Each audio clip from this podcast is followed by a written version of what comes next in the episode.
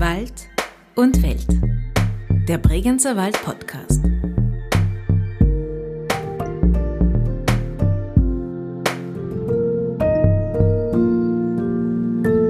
Das Zufriedensein mit dem Ist-Zustand ist, glaube ich, niemals der richtige Weg, um weiterzukommen oder um sich zu verbessern. Herzlich willkommen zu einer weiteren Folge von Wald und Welt, dem Bregenzer Wald Podcast.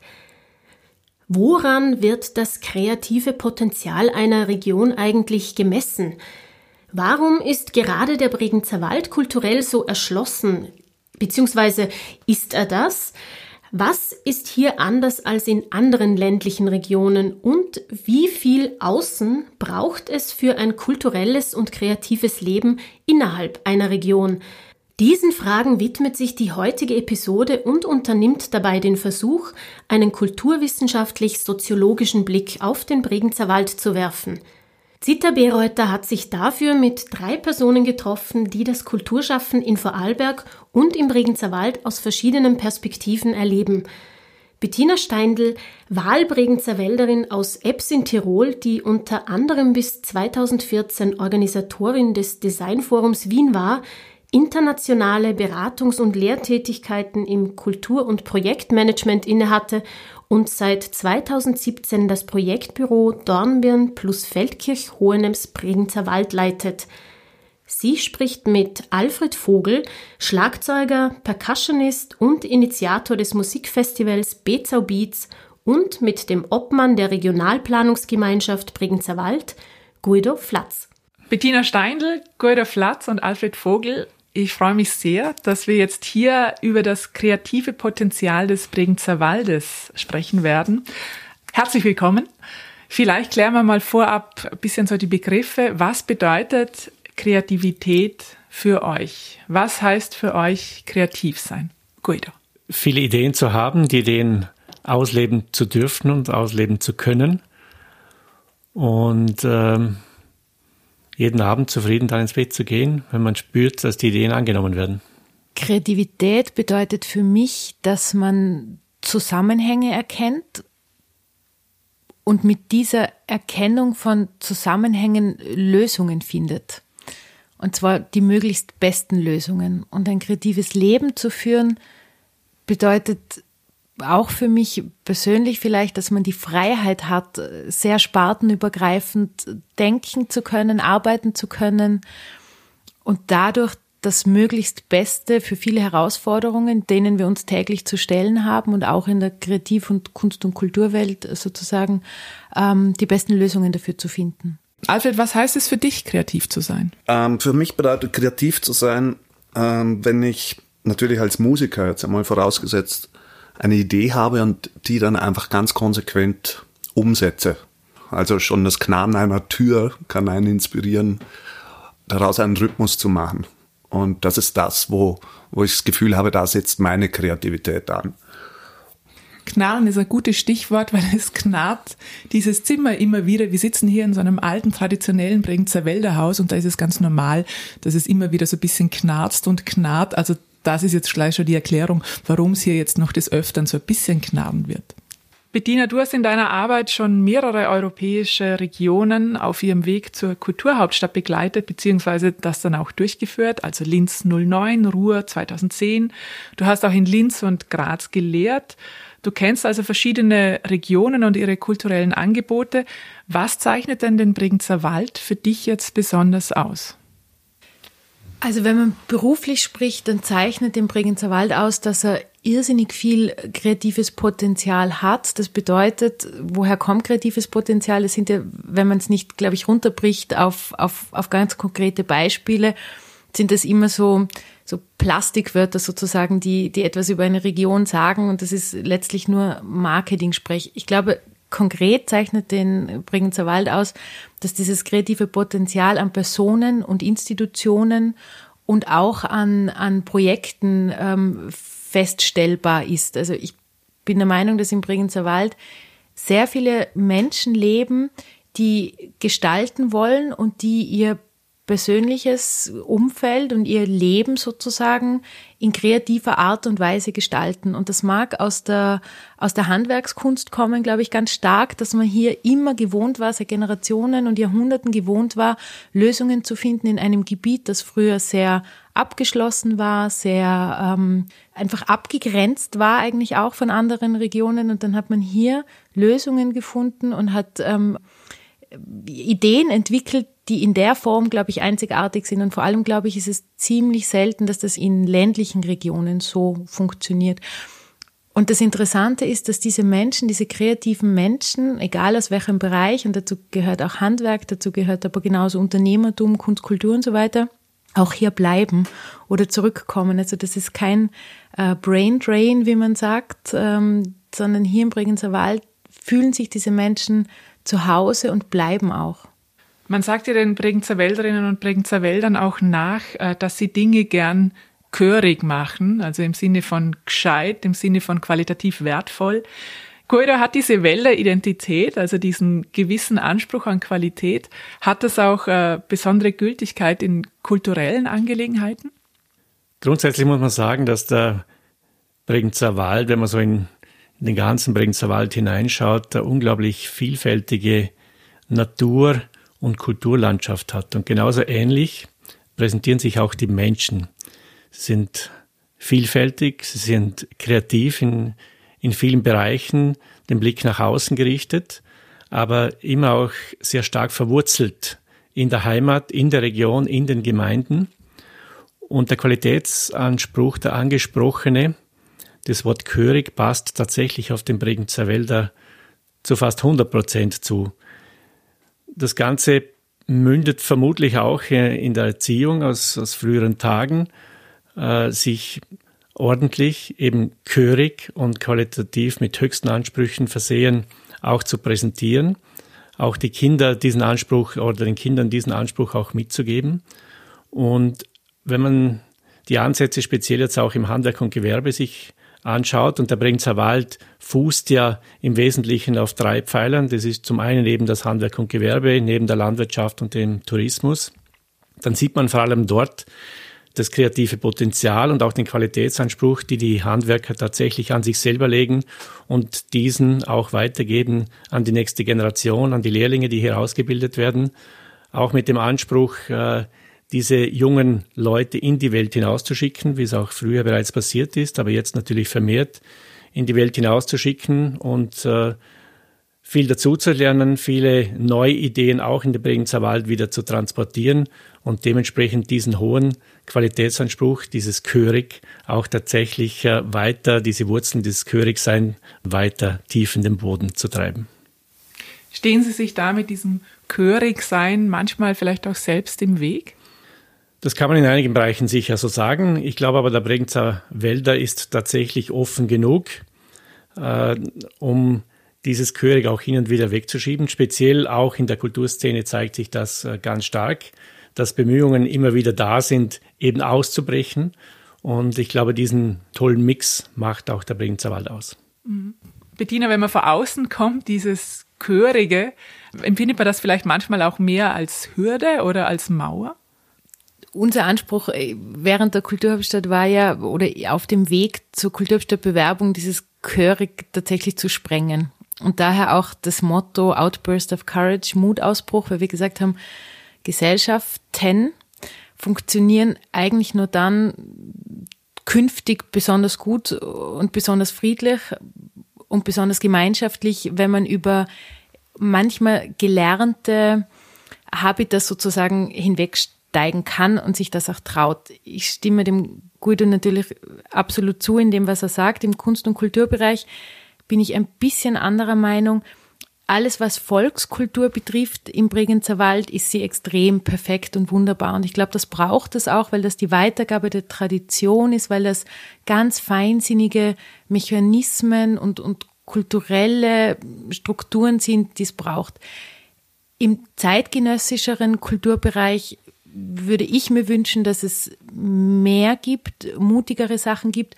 Und da darf der Anspruch, finde ich, auch ruhig etwas größer werden. Ich finde, im Kunst- und Kulturbereich tendiert man oft dazu, dass man sagt, Mei, das war nett, das, das, das, war lieb, aber wenn du als professionelle Kunst- und Kulturarbeiterin oder Kulturmanagerin sehr internationale Dinge kennst, dann glaube ich, tut es manchmal gut, das auch zu kommunizieren im Sinne von, ich glaube, da gibt es noch eine bessere Idee oder ich glaube, da könnte man sich auch noch zwei, drei Schritte weiter trauen. Also zum Beispiel, um das Beispiel des Handwerks nochmal aufzunehmen, ich glaube, das Handwerk ist deshalb in dieser Präzision im Bregenzer Wald vorhanden, weil es sich immer nach außen orientiert hat und von dem Besten gelernt hat. Und diesen Anspruch muss meiner Meinung nach der Kunst- und Kulturbereich auch haben.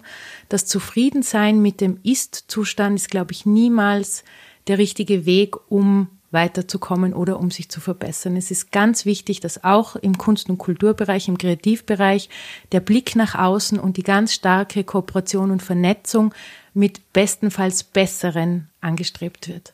Ja, also ich stimme zunächst einmal der Bettina in allem äh, bei, was sie schon erwähnt hat. Ich kann nur eigentlich so aus meiner Erfahrung sprechen.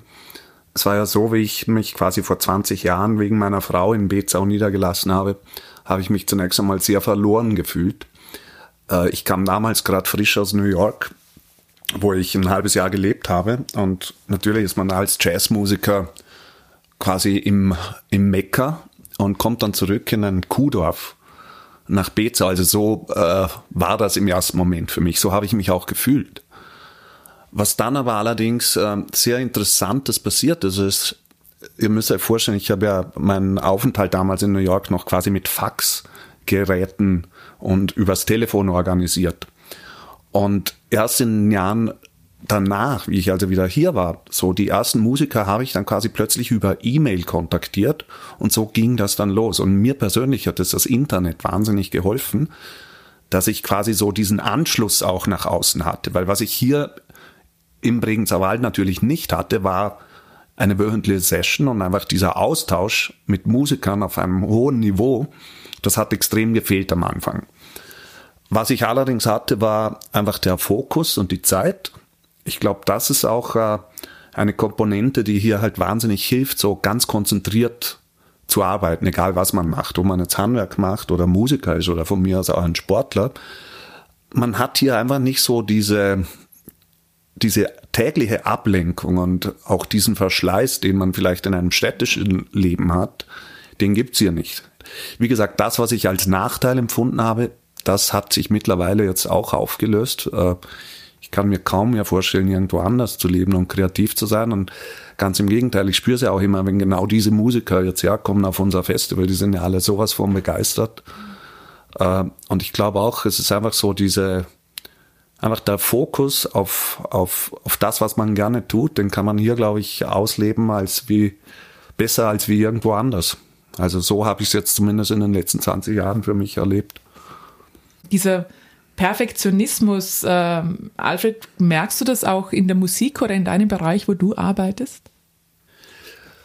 Also Perfektionismus hm, und das Chörigsein ich würde sagen, ich, ich erlebe das so, also auch in diesen 20 Jahren, man kommt hierher und es gibt natürlich äh, eben diese Einzeltäter, sagen wir mal so, egal ob das im Handwerk ist oder in der Gastronomie, in der Architektur, äh, die, diese Protagonisten, die sind einem dann ziemlich rasch einmal bekannt. Und was die ja alle gemeinsam haben, die richtig Guten, äh, die werden auch eben jenseits des Bregenzer Waldes wahrgenommen. Also die sind einfach wirklich über dem Durchschnitt.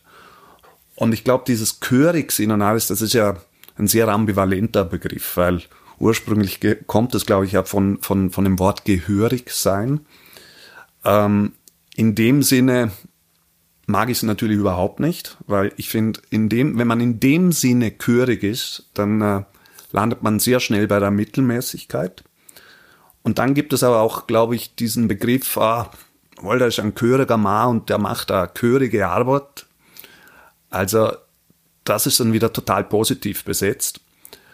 Und ich glaube, das ist schon, das ist so eine ansteckende Energie, die es hier gibt. Also ich habe dann genau aus diesem Mangel, den ich am Anfang hatte, äh, habe ich mir, glaube ich, so die Inspiration dann einfach bei dieser, in dieser Umgebung gesucht und auch gefunden weil es hier halt einfach hervorragende Architektur gibt oder eben ganz tolle Köche.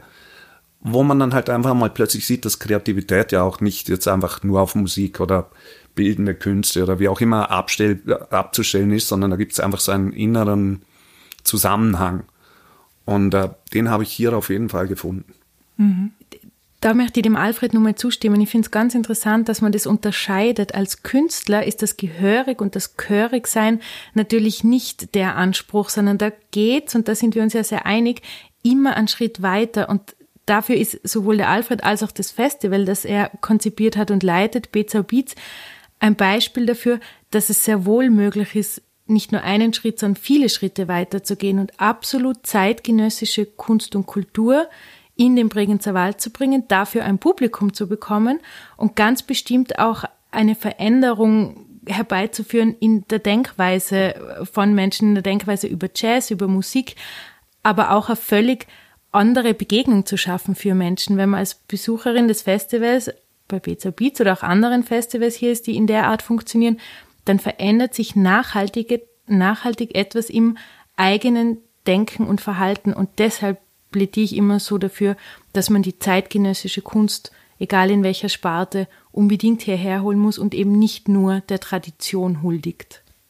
Man kennt das ja auch in der Tradition des Bregenzer Waldes. Also man war da immer einerseits das Alte bewahren, aber gleichzeitig offen für Neues. Es gibt so ein Gedicht des Bregenzer Wälder Dichters Gebhard Wölfle, das er zur Eröffnung der Wälderbahn geschrieben hat. Und in dem heißt es am Ende, ein Spruch, den wahrscheinlich jeder Bregenzer Wälder und jede Bregenzer Wälderin kennt, mir ehret das Alt und grüßet das Nü und bliebe du selber unter Hormat drü, was so viel heißt wie äh, man ehrt und, und schätzt das Alte und bleibt sich selber treu und begrüßt aber alles, was neu ist und bleibt auch seiner Herkunft, seiner Heimat treu. Ist diese Zukunftsorientiertheit auch wichtig für die Kreativität im Bregenzer Wald? Ja, das glaube ich ganz stark, vor allem auch, weil es ähm, um in, in, in, Fakten zu sprechen oder auch in wissenschaftlichen Ergebnissen zu sprechen, ein klarer Standortvorteil ist und ein Standortfaktor ist. Kreativität ist ja nicht das, das Maschall sozusagen, das einer Region umgehängt wird oder ein, ein, ein, ein Marketing-Argument, sondern Kreativität ist etwas, das, wenn eine Gegend, besonders ländliche Gegenden, wenn sie Zusiedelung und Ansiedelung möchten, was der Bregenzer Wald ja möchte. Das steht ja auch unter anderem in dem, in dem Programm der lebendigen Dörfer und so weiter. Also diese Zukunftsvisionen für den Bregenzer Wald sprechen ganz klar an, man möchte Familien ansiedeln, man möchte junge Menschen ansiedeln und man möchte eine gute Durchmischung der Gesellschaft. Und Kreativität, kreatives Potenzial zu nützen, Kreativwirtschaft bewusst anzusiedeln, Kunst und Kultur bewusst zu fördern, hilft dabei. Und daher ist es, glaube ich, für eine Gegend äh, auch ein wirtschaftlicher äh, Vorteil sowieso und ein, ein, ein Entwicklungsfaktor, äh, sich mit diesen Themen auseinanderzusetzen und die auch zu ermöglichen. Dem kann man nur zustimmen. Andererseits, äh, ich glaube, was alles, was, äh, was wir halt jetzt so auch in den letzten Jahren schon an Ansätzen in, in oder an Visionen hier hatten, es wird jetzt natürlich alles noch einmal komplett äh, herausgefordert, auch aufgrund von, von Covid. Und äh, ich glaube, da brauchen wir alle auch noch Zeit, das überhaupt abzuschätzen, was, was da auf die Region grundsätzlich nochmal zukommt. Weil natürlich wird jetzt jedem, der hier wohnt, schon einmal bewusst, aha, was haben wir hier für ein Glück?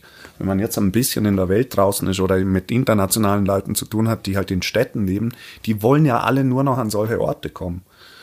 Und in diesem Sinne ist der Spruch von Gebhard Wölfle, der ist natürlich schon seit Jahren einerseits richtig, der wurde auch schon vor, vor Jahrzehnten kritisch äh, hinterfragt. Das hieß ja dann immer, ja, er ehret das altgrößte das Nü und blieb nü selber und dem Mammon trü. Auch das war ja schon einmal so diese Kritik. Man, ich glaube, der Bringzer Wald steht ja immer ein bisschen in diesem Konflikt eben moderat wachsen, nachhaltig wachsen oder eben auch, was machen wir hier draus? Ich meine, die Möglichkeit hätte man ja auch, dass man hier, zu übertrieben gesagt, bald einmal eine äh, einen Ballermann äh, aufziehen könnte. Aber das wollen wir ja alle nicht. Und ich glaube, im Moment ist dieses Kräfteverhältnis, das wurde jetzt sowieso einfach wieder mal gedämpft durch diese Situation. Und ich glaube, dadurch wurde allen nochmal bewusst, was wir hier auch wirklich haben und weiter pflegen sollten. Dass das aber auch einfach diese Offenheit da sein soll, da bin ich natürlich ganz schwer dafür, weil wir sind alle zu vernetzt und man kann diese Region nicht so isoliert betrachten. Dann würde ich den Fokus nochmal auf das kulturelle Leben im Bregenzer Wald äh, lenken. Und nochmal kurz auf Gebhard Wölfle zurückgreifen. Der hat 1866 bereits den ersten Theaterverein, den Theaterverein Bietzau, mitbegründet. Und da wurde also in einem wirklich sehr kleinen Dorf Theater gespielt. Und zu einer Zeit, als kaum ein Bauer ein Buch daheim hatte. Und die haben jetzt nicht irgendwelche Bauernschwänke aufgeführt, sondern wirklich Bildungstheater, also von Schillers Räuber über Wilhelm Tell und dieser Drang zum Wissen, dieser Drang zum Kreativen war also damals schon sehr groß. Diesen Theaterverein gibt's heute noch und es gibt auch in anderen Dörfern Theatervereine, da hat man gespielt, da spielt man immer noch. Diese Wertschätzung und diese Begeisterung für Kultur im Bregenzer Wald. Ähm, Guido, wie erklärst du dir die? Die kulturelle Szene im Bregenzer Wald ist ja tatsächlich äh, sehr vielfältig und äh, widerspiegelt, glaube ich, die alle Lebensbereiche, die klassische Lebenskultur auch und die angesprochenen Theatervereine äh, bilden eine gewisse Grundlage hier seit vielen Jahrzehnten oder fast Jahrhunderten, wie du das angesprochen hast. Äh, ich glaube aber, darüber hinaus gibt es äh, unglaublich vielfältige Kultur in den unterschiedlichsten Bereichen und, und spricht tatsächlich einen Großteil der Bevölkerung und der Gesellschaft auch an. Das kreative Potenzial von den Menschen, sich auch kulturell tatsächlich äh, einzubringen oder sich zu betätigen, kommt vermutlich tatsächlich von, von den Menschen selber, in, äh, sich auch als Mensch darzustellen, mutig nach außen zu gehen, äh, auch äh, der Drang nach, nach Wissen und äh, sich nicht zu verstecken irgendwo, also auch ein gewisses positives Selbstbewusstsein, das den Bregenzer Wälder prägt. War diese Begeisterung immer schon zu spüren oder hast du das Gefühl, dass sich das in den letzten Jahren irgendwie auch geändert hat? Na, meiner Meinung nach präsentiert sich das ähm, in Wellen im Wesentlichen. Es gibt äh, immer wieder äh, viele Gruppen, aber auch Einzelpersonen, Privatpersonen, die sich hier äh, trauen und auch den Mut haben, tatsächlich äh, Dinge anzustoßen, neue Dinge zu gehen, neue Ideen einzubringen. Und äh, dann gibt's aber auch ein gewisses Sättigungsgefühl wieder nach einer gewissen Zeit und dann ebt es wieder in einer gewissen Form ab und, äh, und dann kommt der Drang wieder nach neuen, nach Offensein, nach neuen Ideen äh, hereinzuholen. Und ähm, so denke ich, äh, werden die Wellen äh, ein Auf und Ab gehen, auch weiterhin. Ja, das ist sehr interessant, weil ich glaube, das muss man sich immer anschauen, auch kulturwissenschaftlich sozusagen im, im Spannungsfeld zwischen städtischem Raum und ländlichem Raum. In einer Stadt ist ein kulturelles Angebot sozusagen wie eine Hardware, um überhaupt eine, eine Stadt zu sein und sich als Stadt sozusagen zu etablieren, ist es wichtig oder ein Aushängeschild, dass man kulturelle Institutionen hat, dass man äh, Konzertsäle hat, Museen hat und so weiter. Dort ist es auch ein hochprofessionalisierter äh, Bereich. Im ländlichen Raum ist es so, dass die meiste Kunst- und Kulturarbeit ja ehrenamtlich passiert. Das heißt, das sind Menschen, die sich in ihrer Freizeit äh, darum kümmern, dass in dem Dorf etwas los ist. Du hast das äh, Beispiel Pizzauer Theaterverein angesprochen, der ja ein fantastischer und sehr etablierter Theaterverein ist. Jetzt ist Pizzau ein, ein Dorf mit 1000 Einwohnern und im besten Sinne jetzt gesprochen am Ende der Welt. Da ist einfach, wenn da nicht sozusagen Menschen auf freiwilliger Basis etwas starten, nichts los. Und ich glaube, das muss man ein bisschen auch aus dieser Verklärtheit herausholen, dass man immer sagt, ja, und im Bregenzer Wald oder anderen ländlichen Gegenden, es gibt ja da weitere Beispiele in Österreich und, und in ganz Europa, wo besonders in ländlichen Gegenden sehr interessante und sehr zeitgenössische und am Puls der Zeit ähm, seiende äh, Kulturformate starten und Kunstformate starten. Das hat aber auch mit einer Haltung der Menschen zu tun, die, wie Guido sagte, sehr oft im Ausland gearbeitet haben, im Ausland studiert haben, zurückkommen und hier etwas vermissen, das sie woanders erlebt haben. Und ich glaube, das sind sozusagen Geschenke, die Menschen, die woanders waren, mitbringen und in ihrer Heimat dann verankern aber eben auch, und das ist ein wichtiger Aspekt, auch in der langfristigen und zukünftigen Kunst- und Kulturarbeit, inwieweit kann man äh, Kulturarbeit immer auf Freiwilligkeit und jetzt sage ich bewusst strapazieren. Und dann fängt dieser Kreislauf an. Es ist also freiwillig, es ist ein, ein Ehrenamt, es ist Kulturarbeit. Und wann fängt es an, professionell zu werden? Und wann kann man auch anfangen, es zu beurteilen und aus professioneller Sicht zu werten. Und das finde ich ist eine extrem spannende Diskussion und ich meine, dass der Bregenzer Wald so weit ist oder überhaupt die Kunst- und Kulturszene in diesem Land so weit ist, dass man sich dieser Diskussion stellt und sagt, ab wann ist äh, Kulturarbeit professionelle Kulturarbeit und stellt sich sozusagen dem internationalen Vergleich. Und das, glaube ich, ist eine sehr interessante Diskussion hier in diesem, in diesem Gebiet auch. Das ist ja genau das, was Alfred Vogel auch gemacht hat. Also du wolltest eigentlich nach New York gehen, bist aber im Bregenzer Wald gelandet und machst hier Musik, sehr viel Musik, hauptsächlich im Jazzbereich. Und du hast dir das, was es im Bregenzer Wald nicht gegeben hat, mit dem Festival Bezau Beats, das es jetzt seit 13 Jahren gibt, hergeholt. Ein bisschen hast du es schon gesagt, aber ich frage jetzt trotzdem nochmal, was waren denn die Gründe dafür, dieses Festival Bezau Beats äh, aufzuziehen? Ich habe ja irgendwie insgesamt, äh, bevor es losgegangen ist, also im 13. Jahr, ich muss es kurz überlegen, also ich habe schon sieben Jahre vorher, ähm, kam ich ja quasi nach Beza und ich habe dann ziemlich schnell einmal gemerkt, aha, hier ist jetzt nicht wahnsinnig viel los, wenn es eben um Jazz, um improvisierte Musik geht. Mir hat einfach ein bisschen so äh, einfach diese, dieses Level, das ich in New York erlebt habe, das hat mir natürlich auf Anhieb extrem gefehlt hier und habe dann angefangen mit so regelmäßigen Sessions und ähm, äh, aber wie gesagt, das hat zunächst wirklich gedauert. Und was den Stein ins Rollen gebracht hat, war dann natürlich das Angebot vom Bezauer Bürgermeister, der irgendwann gemerkt hat, aha, das, was ich anbiete, eben auf diesen Sessions oder ich habe dann auch vereinzelt einmal, wenn einfach eine Band, eine befreundete unterwegs war, habe ich übers Hotel Post dann eben diese Schiene gehabt, wo ich halt einfach eine Bühne hatte und wir so nach und nach angefangen haben und das hat sich dann umgesprochen und es hat dann halt einfach eine Weile gedauert, bis ich das auch wirklich äh, fokussiert äh, als, als eine Konzertreihe und letztendlich auch als ein richtiges Festival anbieten konnte.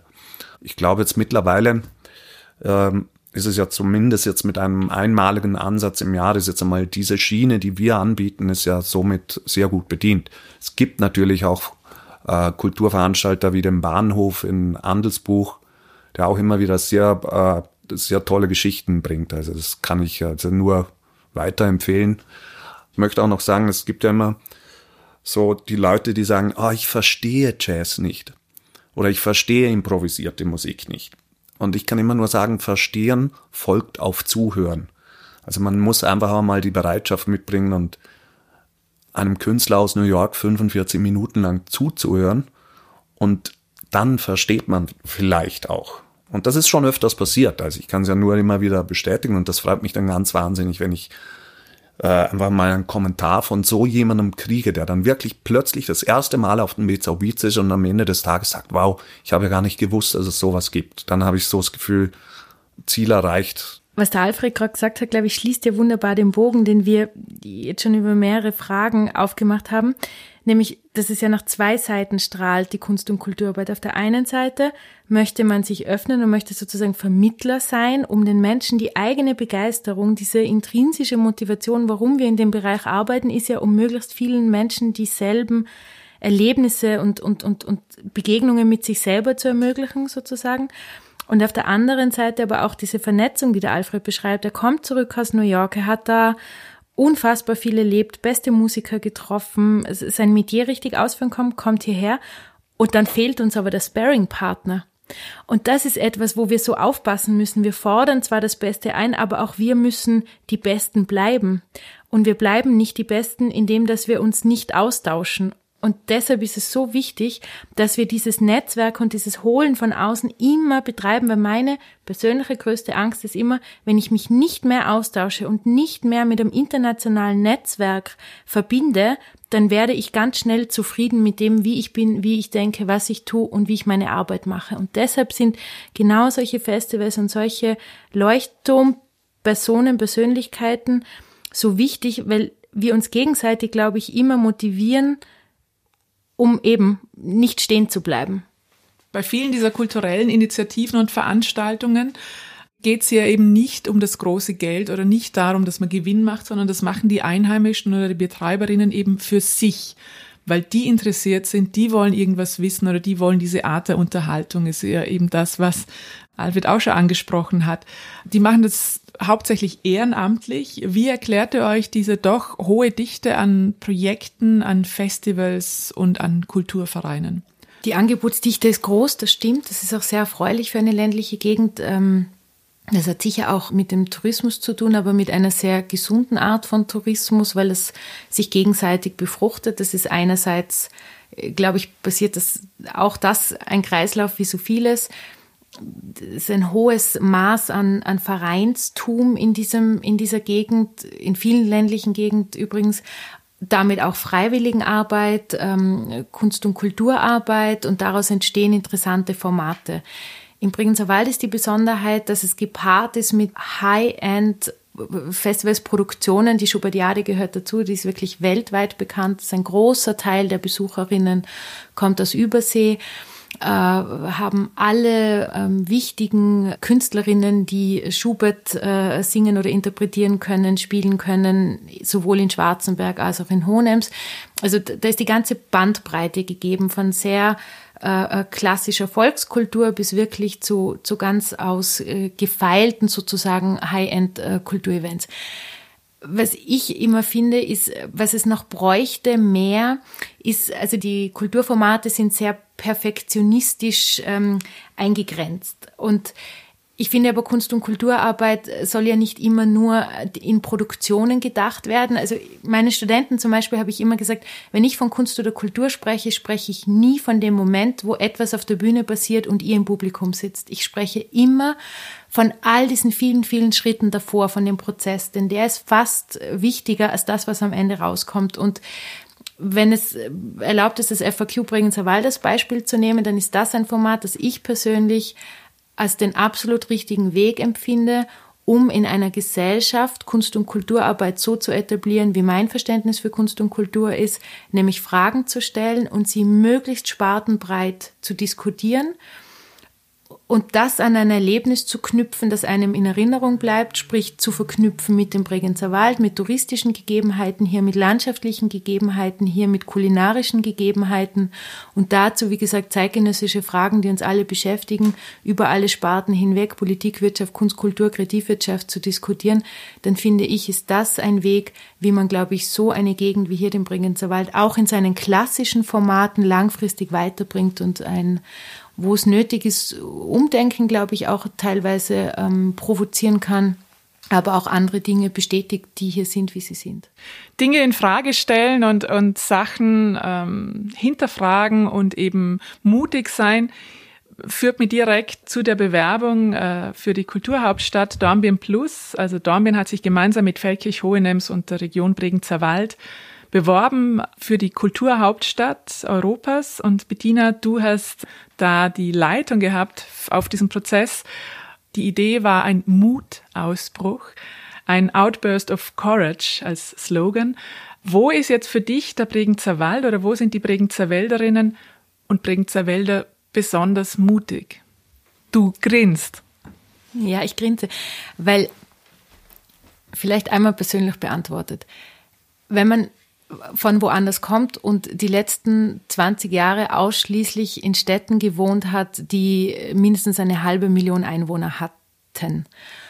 Und dann in den Bregenzer Wald kommt, in ein Dorf, das 1000 Einwohner hat, dann, dann ist man eigentlich darauf gefasst, dass das wie ein Culture Clash sein wird. Und er hat sich aber jetzt in fünf Jahren nicht eingestellt und ich frage mich dauernd, warum nicht? Und äh, da glaube ich, ist die Antwort, die dann auch beruflich funktioniert, die, dass ich das Gefühl habe, dass der Bregenzer Wald und das Land generell, aber besonders der Bregenzer Wald immer nach vorne geht, immer mehr will, immer die Zukunft will und nicht nur die Tradition bewahren, sondern das auch wirklich gut hinbekommt zu mischen. Das trifft nicht auf alle zu. Ich glaube nicht, dass es sinnvoll ist, jetzt hier ein, ein, eine Märchengegend zu zeichnen, wo alles nur gut ist. Überhaupt nicht. Also es sind noch viele Dinge, die, glaube ich, im Bregenzer Wald sich noch verändern sollten, ob das jetzt die, die, die Arbeitsleistung von Frauen ist oder die, die, die Ausgeglichenheit der Geschlechter oder viele andere Dinge, die wir auf dem Weg zur Kulturhauptstadt äh, besprochen haben, auch mit dem Frauenmuseum in Hittisau, das ja das einzige Frauenmuseum in Österreich ist und das einzige in Europa, das in einem ländlichen äh, Bereich etabliert ist. Also da gibt es sehr viele Anlässe, solche Themen zu diskutieren. Was diese Gegend, glaube ich, mutig macht, ist, dass es immer wieder Leute gibt, die mutig und laut sind und das, was sie vermissen, einfordern. Und ich glaube, dass Menschen wie ich vielleicht, die und viele andere auch, die von außen bewusst in den Bregenzer Wald ziehen und hier gerne leben, auch nicht müde werden, das zu tun und damit auch so in kleinen Zellen immer wieder was erreichen können. Und dann ist sehr interessant, dass die Bregenzer Wälder und Bregenzer Wälderinnen eitel genug sind, ich glaube, der Guido hat es vorher gesagt, eitel genug sind, sich mitreißen zu lassen, denn sie wissen, dass es ähm, viele andere Gegenden und Städte Orte und, und Regionen gibt, wo etwas passiert. Und ich glaube, der Bregenzer Wald und die Menschen hier haben immer den Anspruch, dabei zu sein und wirklich am Puls der Zeit zu sein. Und über diese Eitelkeit, glaube ich, funktioniert hier sehr viel, sehr gut.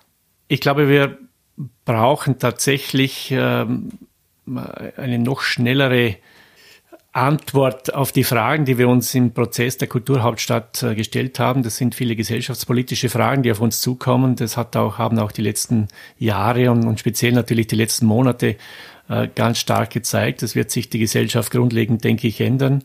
Ob es Flüchtlingsbewegungen sind, die wir natürlich stark miterlebt haben, oder auch jetzt der Virus, der uns äh, doch stark beeinflusst hat und auch in Zukunft wird.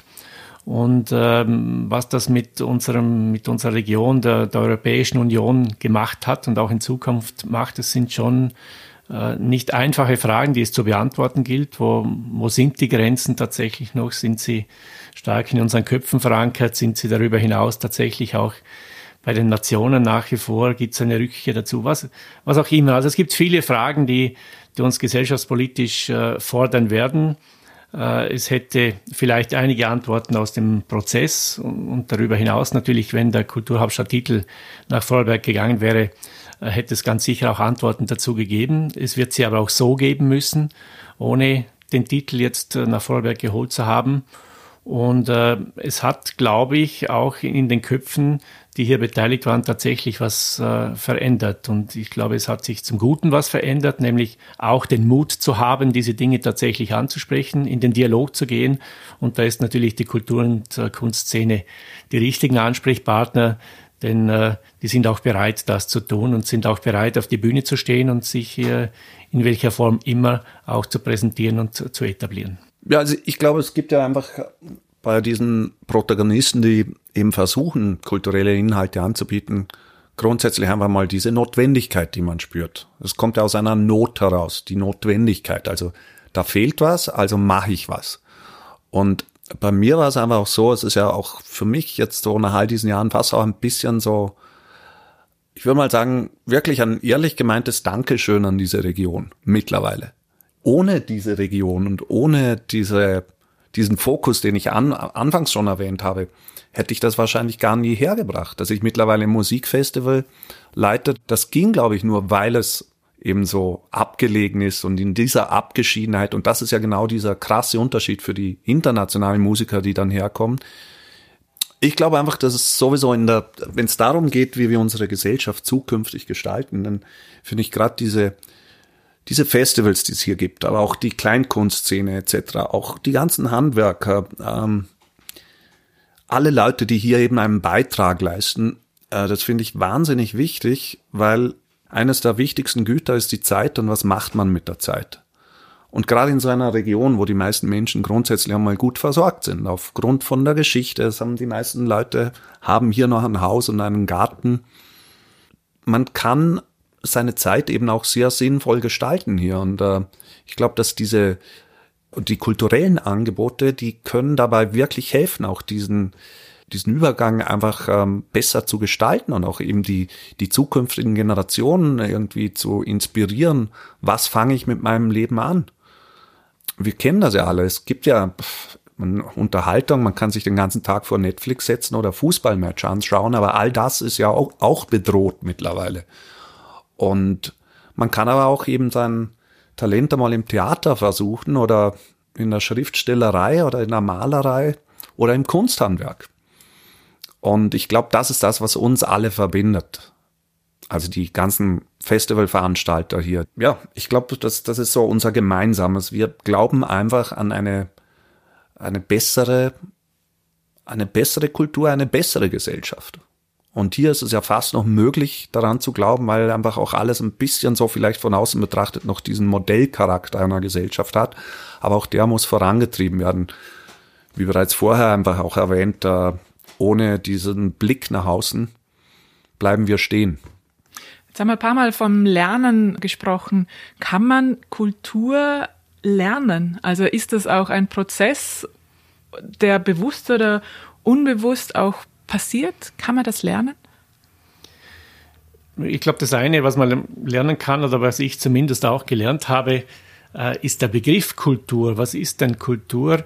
Oft verbindet man den äh, Begriff der Kultur tatsächlich mit Kunst, also mit der Spitze der Kultur. Kultur geht aber weit darüber hinaus. Es äh, ist tatsächlich ein Teil des Lebens. Es ist auch Lebenskultur in den unterschiedlichsten Bereichen, ob das die Kulinarik ist, ob das Architektur oder was auch immer. Hier im Bregenzer Wald speziell diese Themen natürlich auch angesprochen.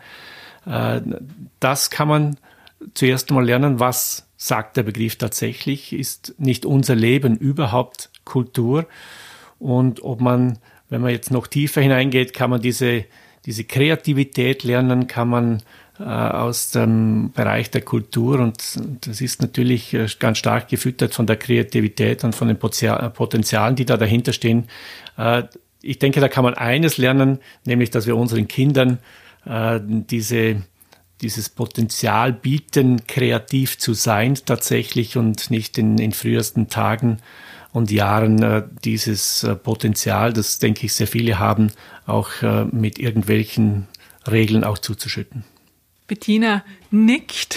Also tatsächlich, ich habe irgendwann ähm, für mich beschlossen, Kunst bringt mich in Beziehung mit mir und Kultur bringt mich in Beziehung mit anderen. Und von daher stimme ich dem Guido zu. Ich glaube, dass man kann Kultur lernen, wenn sie einem vorgelebt wird. Und Kultur fängt an bei dem eigenen Verhalten, beim Verhalten anderen gegenüber. Kultur ist eine Art des Lebens, ist eine Haltung. Und ich glaube, es liegt an uns und jedem Menschen selbst, diese Kultur zu ermöglichen und durch positives Vorleben zu zeigen. Und dann, glaube ich, ist es ganz wichtig, dass man Freiraum gibt und das finde ich wichtig, was der Guido gesagt hat. Es ist ganz wichtig. Kunst, Kultur, Kreativität entstehen nur da, wo man sie lässt. Und mit lassen meine ich nicht Rahmen schaffen, sondern Rahmen brechen, Rahmen ähm, beiseite schieben, tatsächlich Freiräume schaffen und die Möglichkeit des Scheiterns als ganz, ganz mindestens gleichwertige Variable zum etwas, zu einem guten Ende zu führen, auch die Möglichkeit des Scheiterns einzuräumen und auch das Scheitern dann als, als ganz äh, klare Position und das Ende eines Prozesses zu präsentieren. Dann, glaube ich, kann man Kultur lernen. Kreativität und Kunst ist äh, ein, etwas anderes vielleicht, aber die, die, die, die Kultur des Seins und des Miteinanders und, und wie man Kreativität und äh, kreative Räume und Gegenden schafft, das ist etwas, was auch strukturell verortet sein muss. Und da müssen wir tatsächlich die Politik immer wieder in die Verpflichtung nehmen, Struktur schafft Verhalten. Und wenn die Struktur es ermöglicht, dass Menschen sich in einer Art kulturell und frei und kreativ verhalten sollen, dann müssen dafür die Rahmenbedingungen aber auch geschaffen werden fast schon ein, ein sehr schönes Schlusswort. Vielleicht mag Alfred noch irgendwas ergänzen.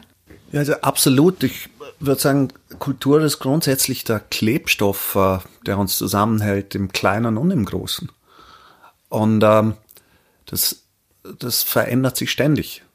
Ich glaube, es ist jetzt gerade wieder wichtiger als je zuvor, weil wenn es, wenn unsere Zukunft so wäre, dass wir alle nur noch zu Hause sitzen dürfen und quasi nur noch im Familienverbund vereinzelt in der Stube musizieren dürfen, ich glaube, dann äh, würde dem Menschen wahnsinnig viel fehlen. Wir brauchen ja auch hier gerade in der Region auch diesen dörflichen Austausch. Das ist, glaube ich, ein ganz äh, menschliches Bedürfnis, eben da auch der Austausch und auch der kulturelle Austausch. Die Welt da draußen verändert sich und äh, ich glaube, es geht ja darum, wir wollen uns ja positiv verändern und das schaffen wir nur, wenn wir offen bleiben und uns für all diese Inhalte und Möglichkeiten interessieren und uns auch vor allem weiterhin austauschen. Wir haben am Anfang darüber geredet, was Kreativität bedeutet. Mich würde jetzt zum Schluss noch interessieren, wo ihr künftige Chancen für noch mehr kreatives Potenzial im Bregenzer Wald seht.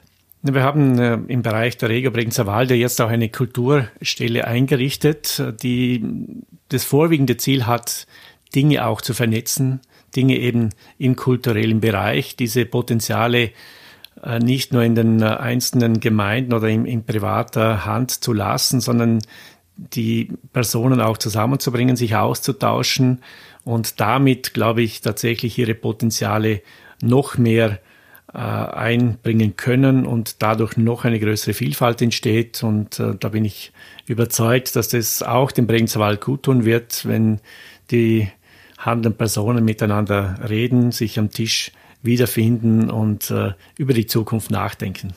Mhm. Ich glaube, die Chance liegt darin, dass es gewollt ist, politisch gewollt ist, strukturell ermöglicht wird und dann von möglichst vielen Personen möglichst professionell ganz konkret ausgeübt wird. Und Alfred? Ich glaube, eine der wichtigsten Chancen überhaupt ist äh, einfach ja die Offenheit äh, im Umgang mit, mit Fremden wirklich äh, zu stärken und zu fördern. Ich finde, das FAQ zum Beispiel äh, bietet äh, hervorragende Inhalte, ähm, die uns einfach, wir sehen ja, wir haben alle die ähnlichen Fragen, egal ob wir Musiker, Künstler, Handwerker sind. Ähm, und das ist ja auch wieder genau dieser Klebstoff, dieser, das ist das, was Kultur sein soll. Und äh, auch wie Bettina gesagt hat, es kann gar nicht genug Kultur geben ich persönlich kann es nur für mich sprechen.